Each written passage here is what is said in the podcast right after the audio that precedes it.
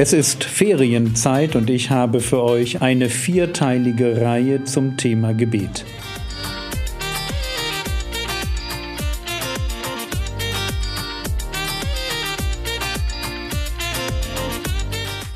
Theologie, die dich im Glauben wachsen lässt, Nachfolge praktisch, dein geistlicher Impuls für den Tag.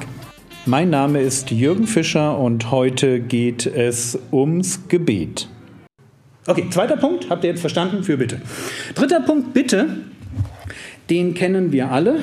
Mm, unser tägliches Brot gib uns heute. Da merken wir, dass man täglich beten soll.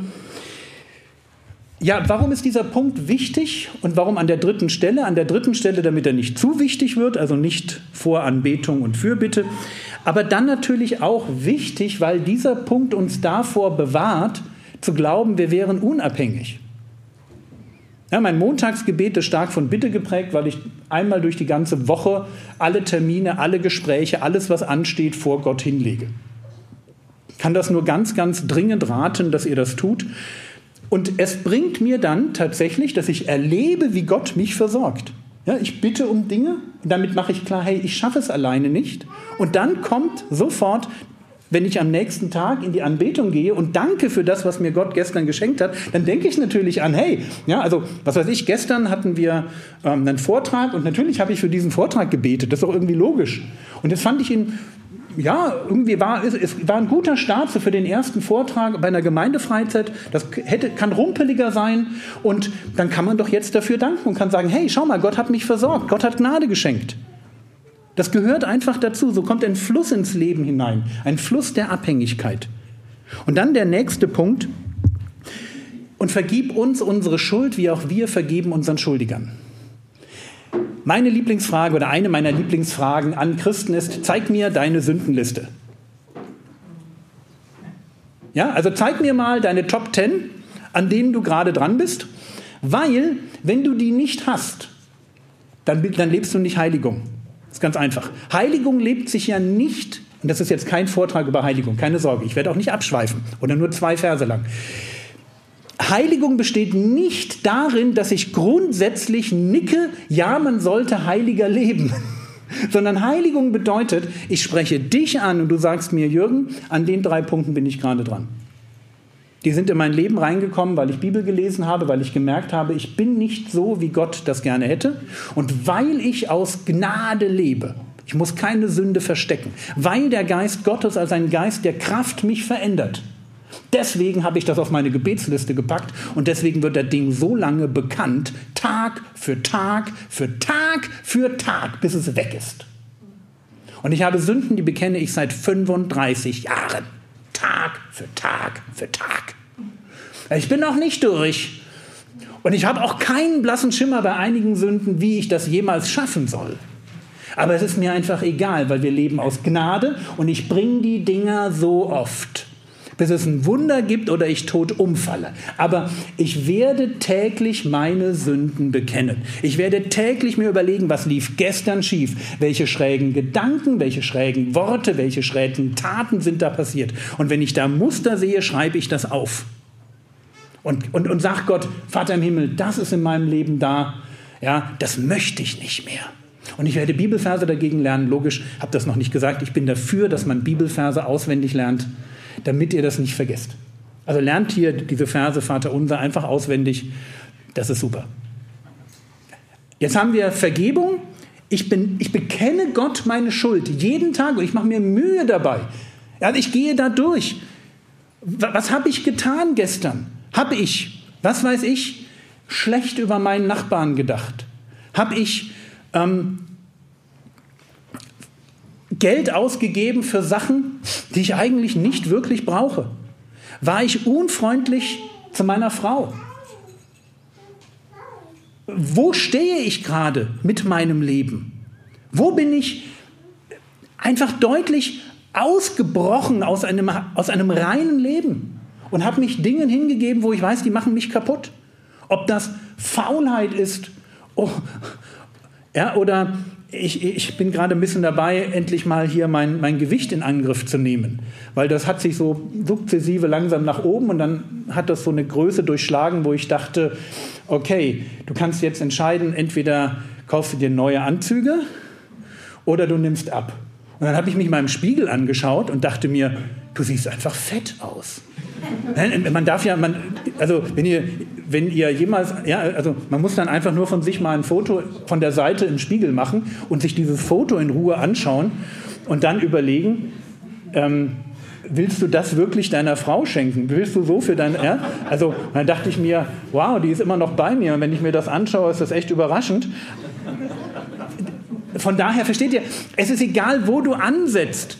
Aber sowas, das hat ja was mit Selbstbeherrschung zu tun. Selbstbeherrschung steht auf meiner Sündenliste. Na logisch, weil ich, ich, ich versteht ihr, das, das, das kommt ja irgendwo her in meinem Leben. Also das hat ja damit zu tun, dass man zum Zeitpunkt X beim Thema Eis nicht Nein sagt. Es ist relativ simpel. Es ist so, abends um 10 willst du noch ein Eis? Nein! Und wenn du Ja sagst, hm, ja, und wenn du nicht Nein sagen kannst, dann ist es eine Frage von Disziplin und Selbstbeherrschung. Und dann muss ich an der Stelle ran. Logisch. Und dann ist das nur ein Auswuchs in meinem Leben. Jemand anders sagt, ich habe vielleicht, ich schlafe immer zu viel oder ich, ich, ich, ich kriege andere Sachen nicht auf die Reihe. Was ich, was ich deutlich machen will, ist, hab einen kritischen Blick auf dein Leben, hab irgendwie ein bisschen geistliche Ziele, wo du noch hin willst. Und auch mit 80. Hey, da sind wir noch lange nicht fertig. Wir wollen, wir sollen vollkommen sein, wie unser himmlischer Vater vollkommen ist. Merkt ihr, was da? Hey, da ist noch Luft nach oben für alle von uns. Und wir leben aus Gnade. Wir dürfen jeden Tag vor dem Thron der Gnade erscheinen und sagen, ich hab's verbockt. Wisst ihr, dass wir die einzige Glaubensgemeinschaft sind, die mir zumindest bekannt ist auf diesem Planeten, die jeden Tag sagt, wir sind die Falschen? Ist euch das mal aufgefallen? Wir kommen jeden Tag zu Gott und sagen, lief wieder nicht. Und wenn du nicht zu Gott kommst und das sagen kannst, dann lass bitte ein rotes Licht angehen, weil es könnte sein, dass du nicht aus Gnade lebst. Es könnte sein, dass du Gott immer noch was beweisen willst, dass du immer noch zeigen möchtest, wie cool du drauf bist und wie sehr das Reich Gottes sich freuen muss, dass es dich hat. Tut es nicht. Du bist Ballast. Ich bin Ballast.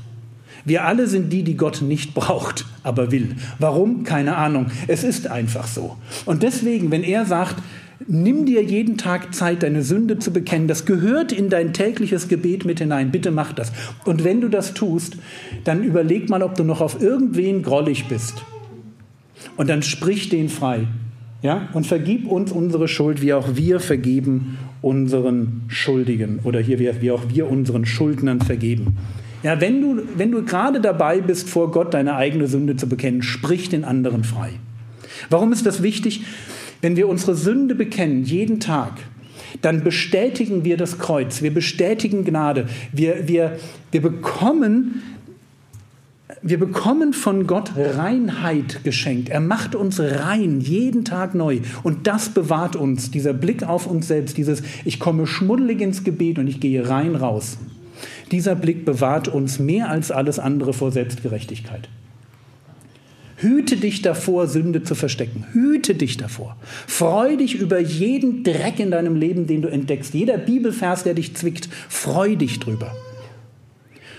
Und wenn wir anderen Menschen die Sünde vergeben, dann bewahrt uns das vor Groll. Und jetzt kommt's, es macht uns zu barmherzigen Menschen.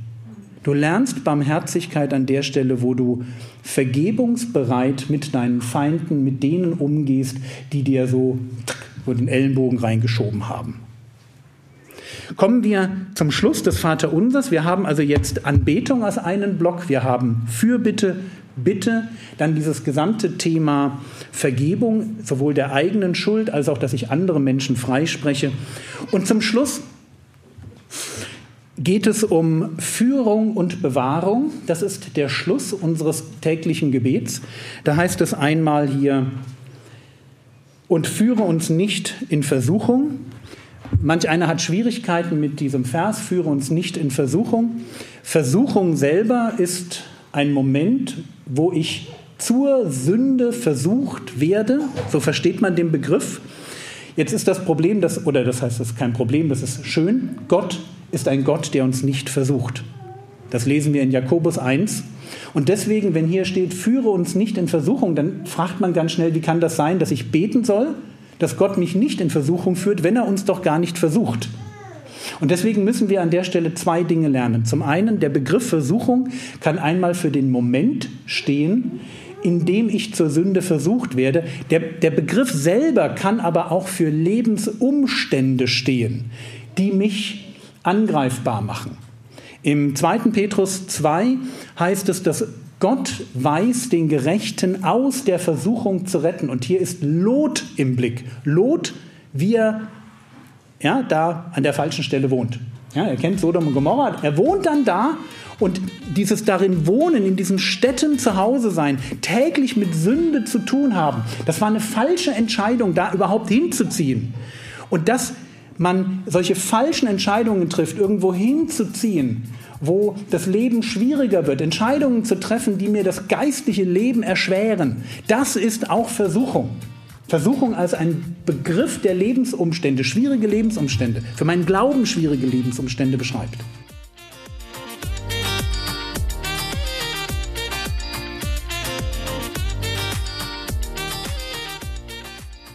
Das war's für heute. Die Predigt wird in der nächsten Episode fortgesetzt. Der Herr segne dich, erfahre seine Gnade und lebe in seinem Frieden. Amen.